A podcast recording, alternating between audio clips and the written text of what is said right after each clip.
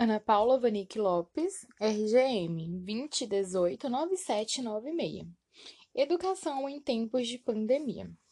Em meados de março de 2020, surgiu o novo coronavírus no Brasil. Com isso, as escolas fecharam e logo em seguida tiveram que se adaptar à nova realidade inserida no Brasil. Surgiram então o ensino remoto emergencial e o ensino hidro. Só com isso veio inúmeras dificuldades a serem enfrentadas pela comunidade escolar. Muitas crianças não tinham acesso à internet boa de qualidade ou mesmo não tinham aparelhos eletrônicos para poder assistir às aulas. Com isso, foi criado um programa Escola em Casa para que eles pudessem acompanhar.